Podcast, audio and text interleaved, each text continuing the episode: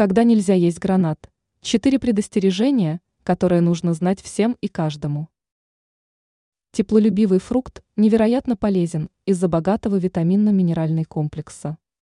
Однако бывают случаи, когда его употребление нежелательно и даже вредно. Когда нельзя есть гранат?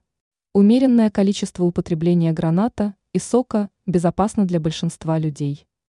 Тем не менее, не всем рекомендуется включать эту ягоду в свой рацион. Во-первых, если у вас проявляются симптомы, такие как насморк, сыпь, проблемы с дыханием, отеки, то лучше отказаться от граната из-за возможной аллергии.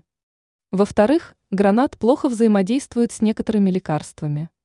Поэтому перед употреблением продукта нужно посоветоваться с врачом. В-третьих, употребление граната может повлиять на давление. Гранат не рекомендуется тем, у кого низкое давление.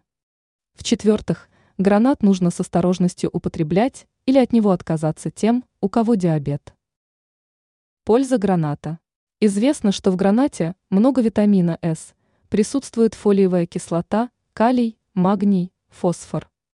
Гранат помогает поддерживать общее состояние здоровья, укрепляет сердце, повышает выносливость. Ранее сообщалось о четырех основных причинах появления тяги к гранату.